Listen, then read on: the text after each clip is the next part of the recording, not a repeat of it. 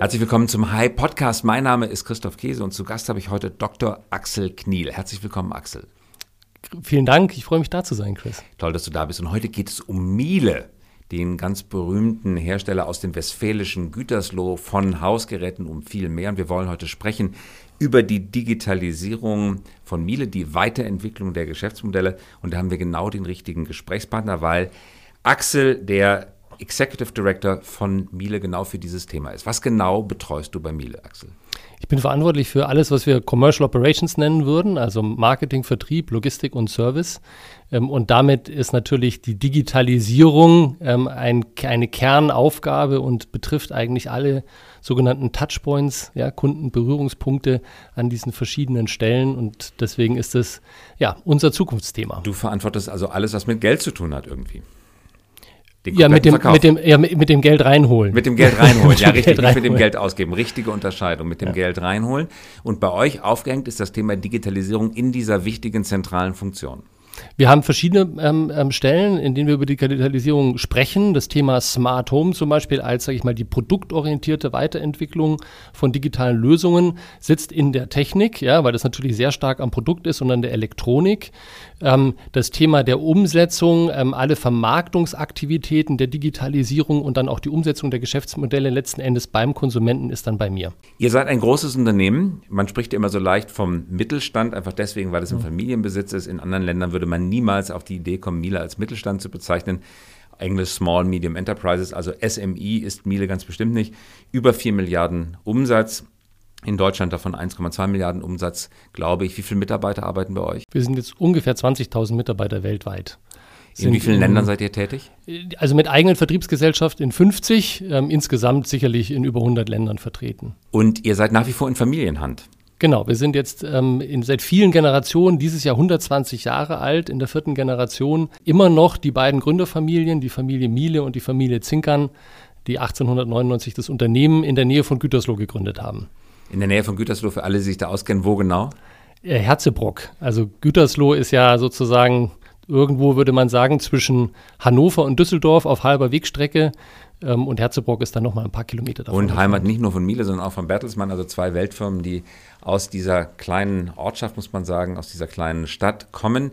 Miele sehr erfolgreich in, insgesamt als Premium-Hausgerätehersteller. Ihr geltet gemeinhin als einer der besten, erfolgreichsten, qualitätvollsten Hersteller von Hausgeräten. Das hörst du wahrscheinlich gerne, oder? Das höre ich sehr, sehr gerne ja. und ähm, da legen wir auch nach wie vor sehr viel Wert drauf.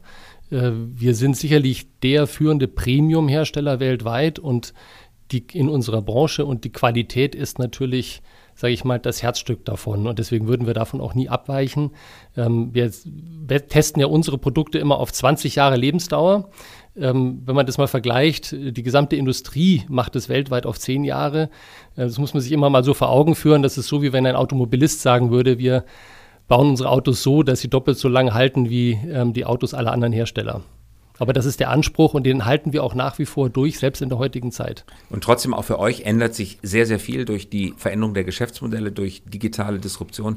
Darüber wird heute zu sprechen sein. Uns geht es heute um die Frage, was bedeutet das für Miele? Wie stellt Miele sich auf? Und gerade in dieser Woche habt ihr eine interessante Nachricht herausgegeben, produziert. Ihr gründet ein neues Innovationszentrum, einen Hub in Amsterdam. Warum macht ihr das in Amsterdam? Also zunächst mal muss man sagen, es gibt, ähm, wir sind ein, ein sag ich mal, ein sehr ähm, traditionsreiches Haus ja, und sitzen eben in Gütersloh. Und wir stellen schon fest, dass gerade im Bereich der Digitalisierung es deutlich schwieriger ist, bestimmte Talente auch nach Gütersloh zu bekommen.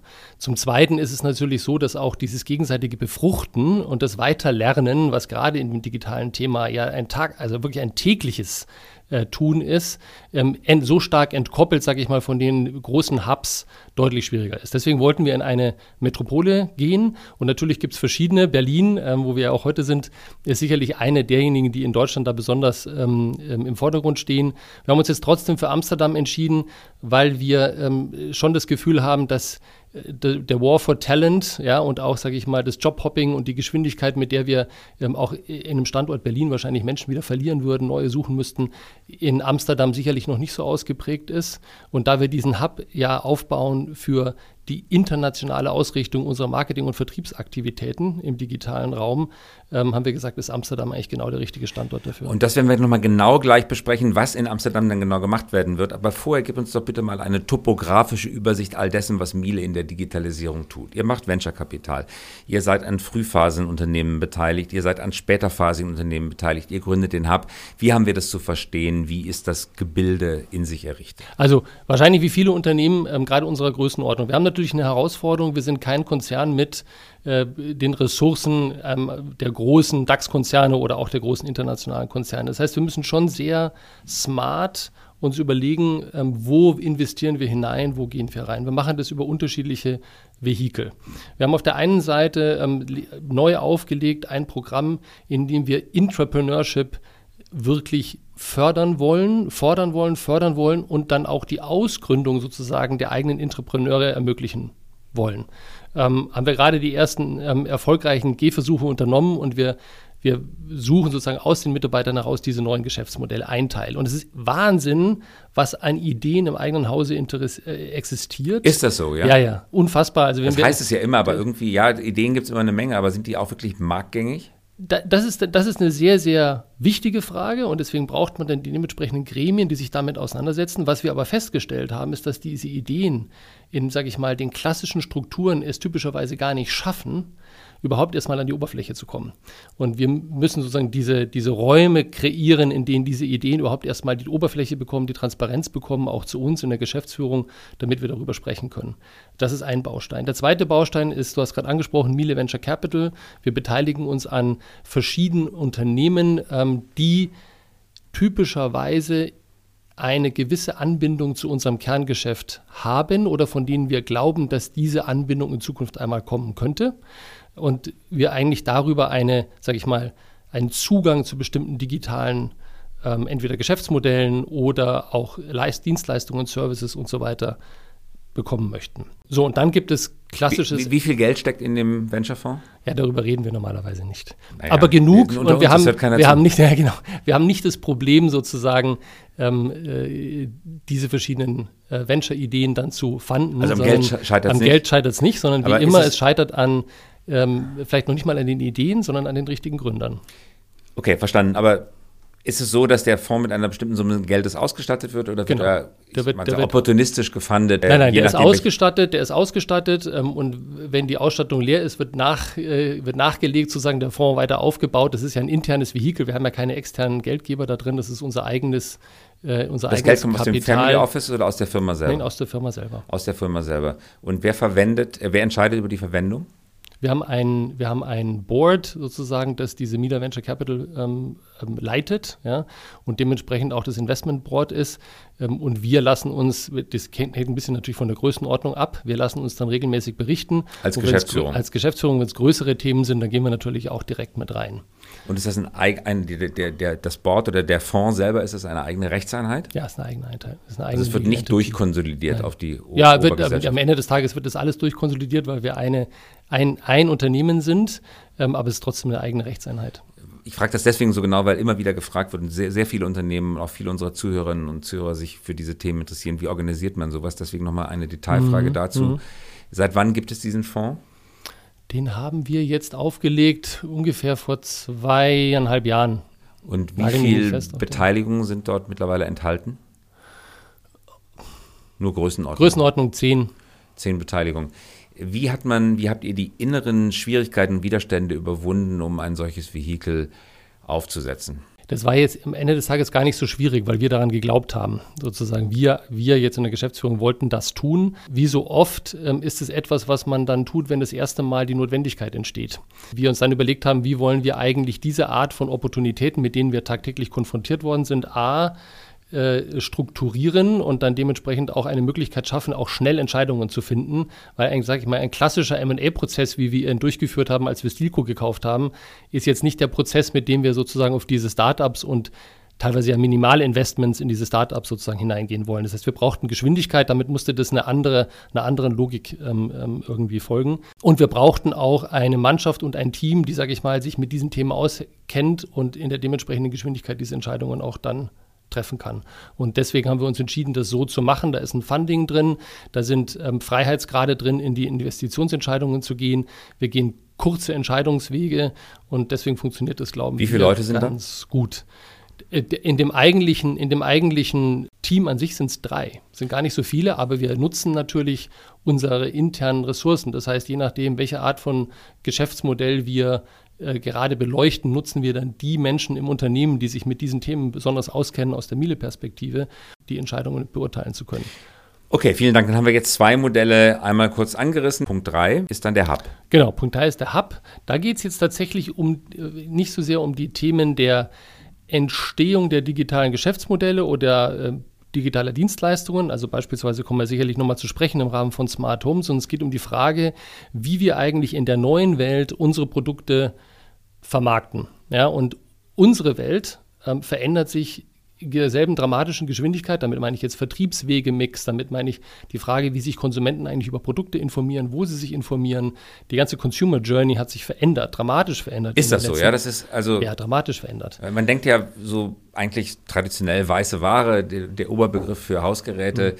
Na, das ist da doch schon noch ein relativ konventioneller, vielleicht sogar konservativer Ansatz, wie der Markt bearbeitet wird. Es ist nicht mehr so. Das verändert sich dramatisch. Also der Ansatz, wie er heute an vielen Stellen bearbeitet wird, ist sicher nicht noch sehr konservativ. Ich kann gleich mal auf ein paar Themen eingehen. Ähm, aber die Konsumentenlandschaft hat sich dramatisch verändert. Also in der Vergangenheit war es so, dass die Menschen sich 70 Prozent ihrer Zeit informiert haben, indem sie zum kleinen Händler um die Ecke gegangen sind. Und dort haben sie sich informiert, beraten lassen und haben dann ihre Entscheidung getroffen. Heute startet fast jede Consumer Journey in der Suche eigentlich in, in online eigentlich online.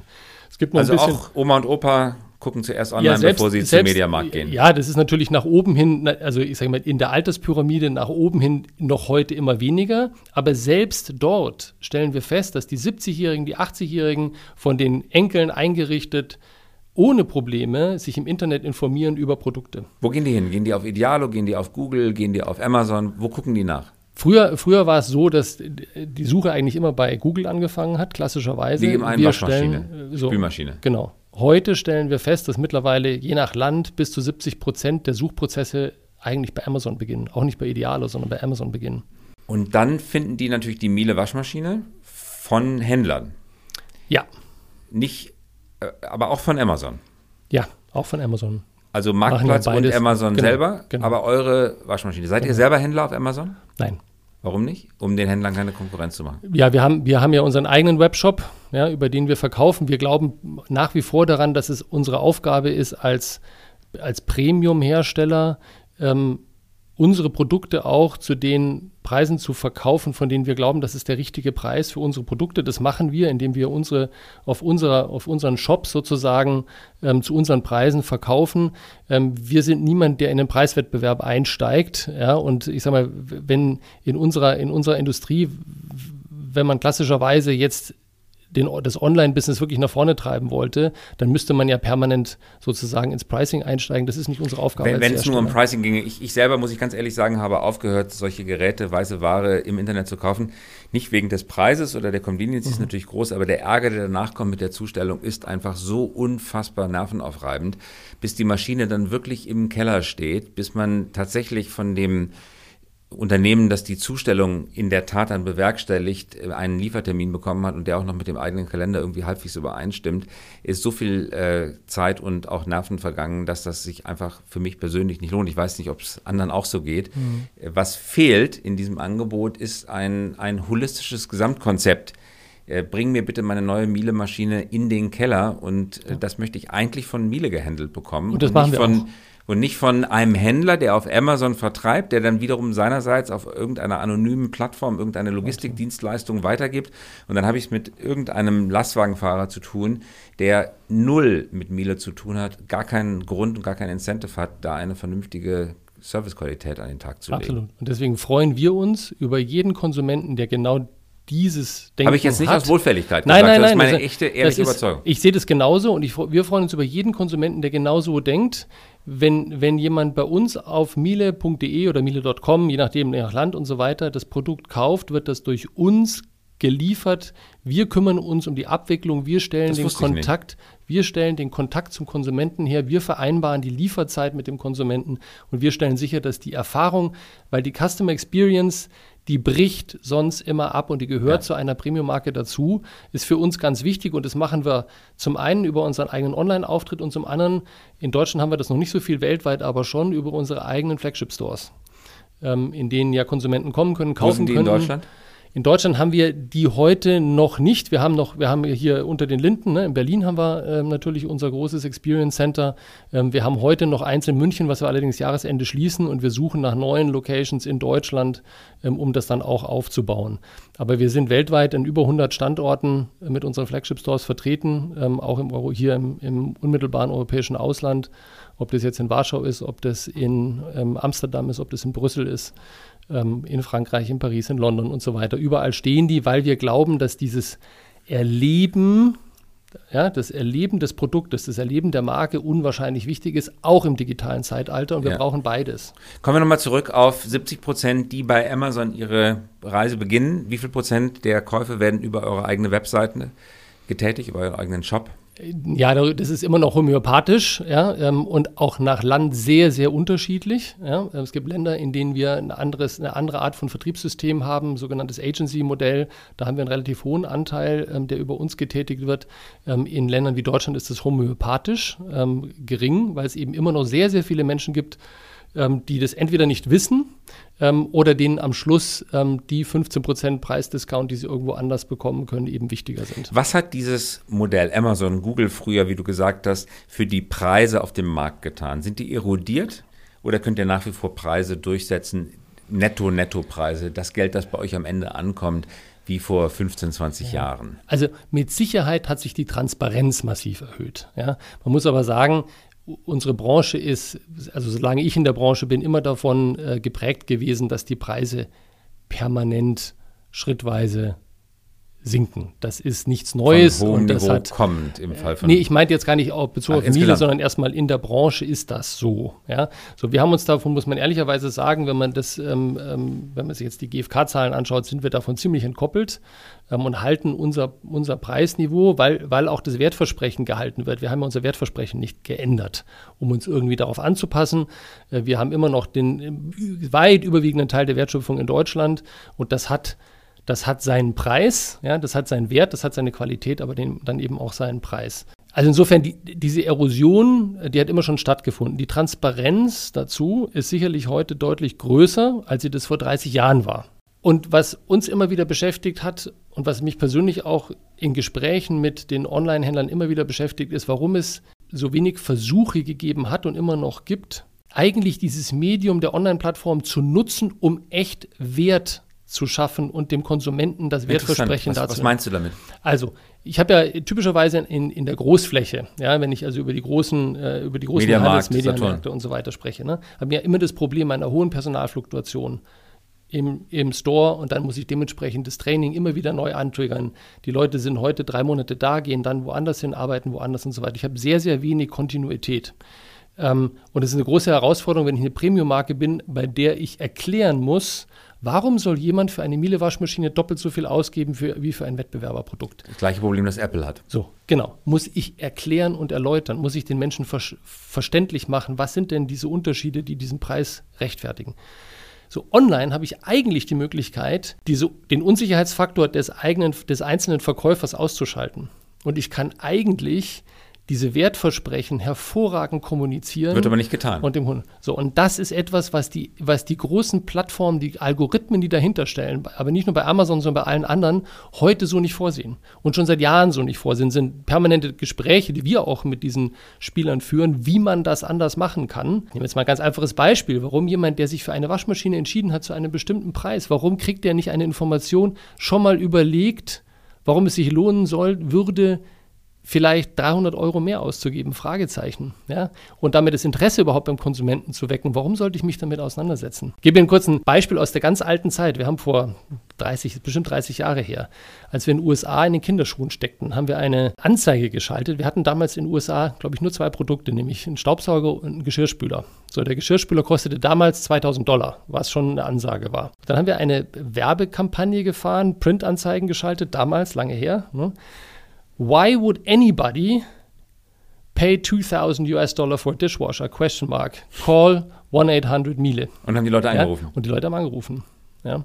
ja? Weil das natürlich Interesse weckt. Warum sollte ich das tun, wenn ich ansonsten für einen Spüler 800, 700 oder 600 Dollar zahle? Und da fehlt mir einfach noch so ein bisschen dieses, sozusagen der Versuch, Wertigkeit zu generieren und Wertigkeit zu Und da sind wir jetzt wahrscheinlich bei dem Hub, den ihr in Amsterdam genau. gründet, weil du sagtest, das wird ein Hub sein, der sich speziell fokussiert auf Marketing- und Vertriebsthemen. Genau, der sich wirklich darauf fokussiert. Wir werden auf der einen Seite die ganzen erstmal europäischen und dann zukünftig auch weltweiten E-Commerce-Aktivitäten dort bündeln. Das betrifft zum einen unsere eigenen Webshop-Aktivitäten, ja, im Sinne von, wie sollen die gestaltet werden, wie bringen wir eigentlich die Konsumenten, begleiten wir die Konsumenten durch die gesamte Consumer Journey auf unserer Seite in Verbindung mit unseren Social-Media-Kanälen und so weiter. Also das ist der eine Ast. Und der zweite Ast ist die Kompetenz zu bündeln und aufzubauen in, für die Diskussionen dieser sogenannten Pure Player also ob das ein Amazon ist oder ein Ball oder ein AO oder wie sie alle heißen. Ähm, auch zunächst mal in Europa wird man sicherlich dann auch ausweiten ähm, weltweit, um mit ihnen einen Dialog zu führen und das dann dementsprechend auch gestalten zu können im Hinblick auf die Dinge, die ich gerade angesprochen habe. Also das ist der eine Ast. Und der zweite Ast ist das ganze Thema, ich sage jetzt mal digitales Marketing, alles, was auf Social-Media-Kanälen passiert und getrieben werden soll. Ähm, auch da müssen wir eine andere Geschwindigkeit an den Tag legen und andere Kompetenzen aufbauen, die wir heute in unserem, sage ich mal, Kern einfach nicht haben. Und der Hub ist ein Think Tank oder ist der Hub ein Beteiligungsmodell geplant, wo man, wo ihr euch beteiligen wollt an jungen Firmen, die genau diese Themen, von denen du sprichst, adressieren? Nee, also das Beteiligungsvehikel wäre immer MVC. Okay. Ne? Ähm, sozusagen, der Hub ist was genau dann? Der Hub ist eine echte, man kann sagen, eine operative Einheit, die genau diese Themen sozusagen für unsere Vertriebsgesellschaft. Also ihr, ihr, lagert die sozusagen aus. Alle Leute, die sich heute schon. Wow. Ja, ja viele geben, davon haben wir nicht. Ne? Also Digital Analytics und so weiter, da wird immer so viel davon Habt gesprochen. Ihr noch gar nicht? Ja, wir haben schon ein paar, aber nicht in dem Maße, wie wir das heute benötigen würden, um in der Geschwindigkeit draußen reüssieren zu können. Vor allen Dingen, weil wir das in jedem Land brauchen. Und in jedem Land das aufzubauen, ist ein Ding der Unmöglichkeit. Deswegen also man würde, man würde in der alten Sprache, wenn man jetzt nicht das moderne Modewort Hub nehmen würde, würde man sagen, die Fachabteilung für digitalen Vertrieb sitzt dann in Amsterdam mit den entsprechenden Fachleuten. Ja, jetzt gibt es zwei Ergänzungen. Natürlich sitzt man damit in, in einer der Locations in Europa, in denen sehr, sehr viele auch neue Digitalthemen entstehen und sich entwickeln. Damit hat man natürlich eine, einen Ankerpunkt da und den werden wir auch nutzen.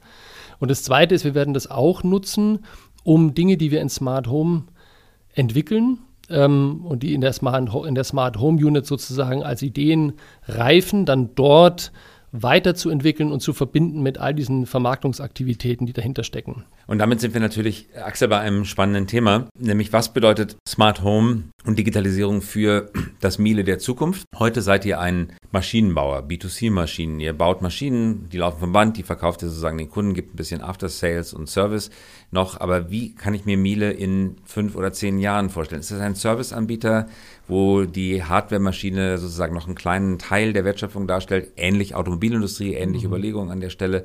Oder wird nach wie vor der Geschirrspüler für 2000 Euro, von dem du gerade Dollar, von dem du gesprochen hast, im Vordergrund stehen? Also ich, wie, wie so oft im Leben ist die Frage nicht links oder rechts, sondern es ist irgendwie so eine Mischung aus beidem. Wir glauben schon weiterhin daran, dass sich jemand eine Waschmaschine kauft, weil er waschen will. Ähm, und dass er sich eine Spülmaschine kauft, weil er das beste Spülmaschinen, das beste Spülergebnis haben möchte und nicht, weil er auf dem Smartphone zugucken kann, wie die Teller gewaschen werden. Das ist ein nettes Gadget und Gimmick, aber das ist jetzt nicht das, warum Menschen sich eine Spülmaschine kaufen. Also das, deswegen, das wird, das wird ein Kernbestandteil bleiben und wird es auch immer für uns sein. Und wir werden diesen, sage ich mal, das, was das Miele-Produkt ausmacht, auch nicht verändern. Ich komme dann gleich nochmal auf die 20 Jahre Lebensdauer. Die spielen in dem Zusammenhang eine, eine große Rolle, weil man sich ja die Frage stellen kann, wenn Menschen alle zwei Jahre sich ein neues Telefon holen, ist eigentlich die Zeit noch, dass sich jemand nur alle 20 Jahre mit einer neuen Waschmaschine beschäftigen möchte. Ja, Moment, ihr könntet doch auch das Ökosystem Geschirr bespielen. Ihr könntet ja sagen, so. Geschirr ist a Service. äh, alle fünf, sechs Jahre wird ein neues, komplettes Service, weil die Teller gehen kaputt, kriegen Ecken und so weiter und gib mir das zurück, ich verkaufe es auf dem Sekundärmarkt weiter und ich kümmere mich um alles, was mit deinem Haus äh, mit Geschirr zu tun hat. Und davon ist jetzt nur einfach nur erfunden, die Spülmaschine ein einziger, ein winziger Teil. Genau, und das ist genau das. Wir, wir sehen das in so einem Schalenmodell. Also im Kern steht immer noch das Produkt, also das ursprüngliche Produkt. Und jetzt gibt es darauf aufbauend verschiedene Geschäftsmöglichkeiten oder Erweiterungen, Ergänzungen immer weiter von der Schale weg. Ne? Und wenn ich jetzt also sage, wir übernehmen das Geschirrmanagement eines Haushalts, dann bin ich schon relativ weit draußen in der Schale. Ähm, wenn ich im Prinzip sage, was wir ja heute auch schon machen, ich kann ähm, diese, wir haben ja diese Powerdisk im Geschirrspüler, die über 20 Spülgänge immer automatisch ähm, den, die richtige Menge Spülgranulat sozusagen in den Spülraum gibt. Ähm, das automatische Nachbestellen dieses Granulates, ohne dass ich irgendwo hin muss und dann das einfache Liefern nach Hause und so weiter, das ist noch relativ nah. Also eine Dienstleistung oder ein Service aus der Digitalisierung, der relativ nah an unserem heutigen Geschäft ist. Und mit all diesen Themen beschäftigen wir uns. Das ist genau das, was Smart Home macht. Sozusagen auf Richtung Konsument. Das ist der eine Teil. Das geht ja auch weiter in das Thema Service. Ja, also wenn dann mal was passiert ähm, beim Produkt, welche Services können wir eigentlich dem Konsumenten anbieten, um sich selbst zu helfen, also ohne dass er überhaupt äh, ein Miele-Kundendienst braucht. Ähm, und dann geht es weiter in das Thema Remote Update.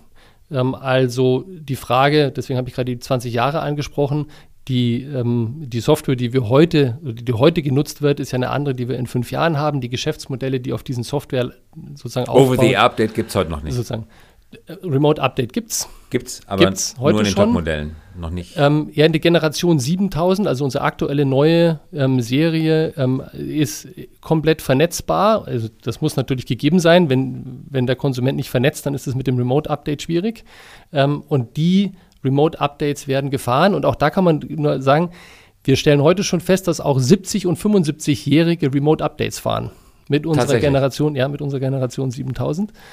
Ähm, das ist ein weiterer Ast. Und dann haben wir natürlich Themen, die eher für uns intern getrieben sind. Ähm, wenn wir über Service beispielsweise nachdenken, wie können wir eigentlich ähm, eben, pre also Preventive Maintenance sozusagen verhindern, dass der Servicefall überhaupt eintritt. Das hat einen Konsumentenaspekt, aber natürlich auch einen internen Kostenaspekt. Und jetzt im Endausbauzustand ist immer schwierig, 15 bis 20 Jahre nach vorne zu schauen, aber man hat ja auch seine unternehmerische Version, äh, Version sage ich schon, Vision, an der man arbeitet. Als was kann ich mir Miele vorstellen? Ist Miele, Miele managt sozusagen mein Leben, alles, was rund um Haushalt zu tun hat? Sorgt dafür, was, was kaufe ich bei Miele in 15 Jahren? Kaufe ich immer saubere Wäsche oder kaufe ich immer äh, gebügelte Hemden im Schrank oder kaufe ich immer Essen im Kühlschrank oder ich fahre, komme aus dem Urlaub zurück und es ist immer was zu essen da. Also was sind die Leistungsversprechen, die ihr mir als Konsumenten in Zukunft machen werdet? Das sind schon alles, also das, was du jetzt gerade angesprochen hast, sind alles mögliche Szenarien. Was wir feststellen, und deswegen ist es schwierig, auf diese Frage wirklich zu antworten, was wir feststellen ist, wir wollen uns verstehen als der Premium-Anbieter von Lös also Produkten, Dienstleistungen und Lösungen für den Konsumenten rund um das Thema Kochen, Haus bis hin sozusagen in das Thema Wasch, Waschkeller und so weiter, der damit dranhängt. Bezogen auf unser Haushaltsgeschäft. Im Professional-Geschäft ist es nochmal eine ganz andere Thematik. Da ist das Thema Digitalisierung noch viel größer eigentlich, also in den ganzen Profi, Profibereich. Aber so, und was der, auf was der Konsument am das stellen wir im Moment permanent fest, sozusagen. Die Frage, was den Konsumenten am Ende des Tages überzeugt, die ändert sich fast täglich. Ja, und deswegen ist es so wichtig, dass wir als Unternehmen diese Agilität haben. Äh, wir müssen bestimmte Wetten eingehen, habe ich vorhin gesagt. Wir sind nicht so groß, dass wir sagen können, wir schmeißen mal 2000 Entwickler einfach auf 300 Ideen und dann schauen wir mal, was damit passiert. Wir müssen schon so ein paar Wetten eingehen. Ähm, aber am Ende des Tages wird der Konsument entscheiden, ob das Wertversprechen oder dieses Paket insgesamt gut genug ist. Und das liegt ja nicht nur an uns, also das hat ja immer was mit dem Ökosystem zu tun. Wir brauchen Partner, die bestimmte Dinge ähm, dann auch dementsprechend können. Ich gebe mal ein Beispiel. Wir haben ja heute schon die Möglichkeit, ähm, dass über die Rezepte in unserer Miele at Mobile App jemand direkt sagen kann, das sind die Ingredients, die ich brauche und dann die für sich nach Hause bestellen kann. In Singapur Heute geht praktisch keiner mehr selber in den Supermarkt. Da gibt es nur noch Home Delivery. In vielen Ecken Chinas auch. In Deutschland gibt es wahrscheinlich von allen Postleitzahlengebieten irgendwie 70 Prozent, ja, bei denen es einfach den Service nicht gibt. Ja, so, den brauchen wir. Wir werden keinen eigenen Lebensmittellieferservice aufbauen. So, und deswegen ist diese Ökosystemfrage und, und das, was dann am Schluss in 15 Jahren da sein wird, nicht nur unsere eigene Frage, sondern eine Frage, was. Der Infrastruktur, die zur Verfügung steht. Auf der anderen Seite habt ihr natürlich einen unschlagbaren Vorteil. Ihr seid ja ganz nah am Konsumenten dran, die mhm. mit, weil das Gerät einfach zu Hause steht und damit in einem sehr intimen, geschützten Bereich. Ja. Da stehen die Geräte normal und wir wissen aus der Plattformökonomie, dass derjenige, der am nächsten am Kunden dran ist, dort besonders gut sitzt und auch den Rest der Wertschöpfungskette ganz gut mitkontrollieren kann. Und wenn man die 4 Milliarden Umsatz, die er heute macht, vergleicht mit dem, was in den vorgelagerten Branchen so an mhm. Geld umgesetzt wird, mhm. nehmen wir nur den Einzelhandel. In Deutschland mhm. habe ich jetzt kürzlich gehört, 33.000 Supermärkte. Milliarden Umsätze, dann seid ihr an der Spitze des Eisbergs tätig, habt aber eigentlich die Macht, äh, auch das, die Wissensmacht über den Konsumentenbedarf, weil ihr wisst, ob die Milch leer ist oder nicht und könnt entsprechend nachbestellen. Stichwort Automatic Replenishment. Genau. Äh, geht in eure Überlegung in die Richtung? Absolut. Ja, da gibt es ja schon viele Ansätze. Also wurden ja schon Geräte vorgestellt, in denen Kameras sind und so weiter, um zu sehen, was im Kühlschrank zur Verfügung steht. Wir glauben, das ist der Anfang. Die, die echte Lösung muss eine andere sein, ja, weil ich ja mit einer Kamera erstmal nur sehe, ob beispielsweise eine Milchkarton drin ist, aber nicht, ob die voll ist oder leer oder was das Haltbarkeitsdatum ist. Also da gibt es schon noch so ein paar größere Themen drumherum. Aber gerade das Thema ähm, Lebensmittel, Bestandsmanagement und dann die Frage sozusagen, wo wird nachgekauft, ist natürlich eines der großen zentralen Themen, wenn jemand die Küche in Anführungsstrichen beherrscht, ja, oder sozusagen eben am nächsten am Konsumenten dran ist in der Küche. Ein sehr, sehr und großes das Thema. ist natürlich auch ein so attraktives Thema, weil auf den Gedanken sind schon andere gekommen, dass mhm. in diesem Sektor enorm viel investiert wird, weil man weiß ganz genau, derjenige, der aus der Küchenseite kommt, Automatic Replenishment im Griff hat, der hat die Kontrolle über all die Warenströme, die vom Supermarkt in den, äh, mhm. in, in den Haushalt gehen. Und entsprechend groß ist der Wettbewerb an der Stelle. Der Wettbewerb ist Der Wettbewerb durch, durch Venture-Kapitalisten, durch andere Unternehmen, die genau das Gleiche versuchen wie ihr. Bis hin zu einem Amazon oder einem Google. Ja, ja. Ähm, warum sollen die nicht irgendwann anfangen, Kühlschränke zu bauen? In den USA gibt es eine Amazon-Mikrowelle ja, mit einem eingebauten Alexa.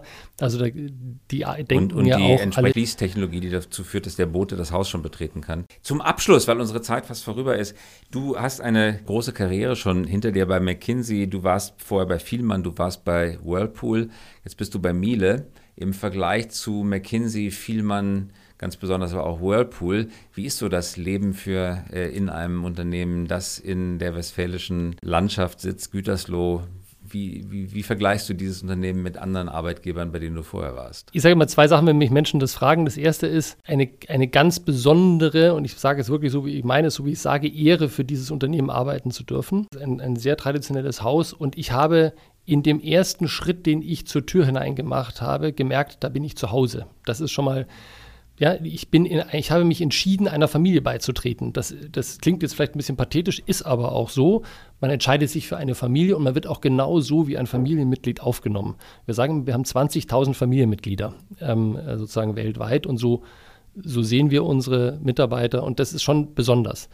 Was es zusätzlich sehr besonders macht, ist, dass wir dadurch, dass wir total unabhängig sind, ähm, komplett auch eigenfinanziert sind, uns es leisten können und auch leisten, bestimmte Investitionen immer mit dem Blick auf die langfristige den langfristigen Erfolg zu setzen und nicht auf den vom nächsten Quartal. Und das ist schon eine, ein signifikanter Unterschied. Ähm, es gibt ja den berühmten Dialoggare, hatten wir, glaube ich, auch schon mal drüber gesprochen, ja, unser neues, unser neues, sozusagen, unseren neuen Superofen. Ähm, da haben wir acht Jahre lang reinentwickelt. Da sind viele, viele, viele äh, äh, Millionenbeträge in die Entwicklung geflossen. Und wir wissen, dass die meisten Wettbewerber zwar ähnlich mal unterwegs waren, aber alle aus verschiedenen Gründen dann abgebogen sind und gesagt haben, wir machen das nicht. Das ist uns zu teuer, das ist, ja, und, und das, weil der Druck dann immer da ist, das auch rechtfertigen zu können. Wir können diese Entscheidungen treffen und haben dann auch den Atem, das durchzuhalten und kommen dann eben mit so einer Innovation auf den Markt. Ähm, und das ist schon besonders und gibt einem Freiheitsgrade in der Geschäftsentwicklung, Entscheidungen darin auszurichten, ob sie in drei, fünf oder zehn Jahren richtig sind und nicht nur, ob sie die Zahlen fürs nächste Quartal beschönigen. Und der dritte Punkt ist, dass in diesem Unternehmen als Familienunternehmen es einen sehr, sehr großen Zusammenhalt gibt und gleichzeitig aber auch die maximalen Freiheitsgrade. Ähm, und es eben nicht so ist, ähm, äh, dass man das Gefühl hätte, ähm, man wäre durch die Familien in seinen Entscheidungen beeinflusst oder ähm, limitiert. Klingt nach einem sehr zufriedenen Geschäftsführer und Arbeitnehmer. Axel, ganz herzlichen Dank, dass du bei uns warst. Vielen Dank, Chris. Hat Spaß gemacht. Das war Axel Kniel, Geschäftsführer bei Miele und das war der Hype Podcast. Mein Name ist Christoph Kiese und wir hören uns, wenn Sie mögen, wieder in der kommenden Woche. Ihnen einen guten Tag.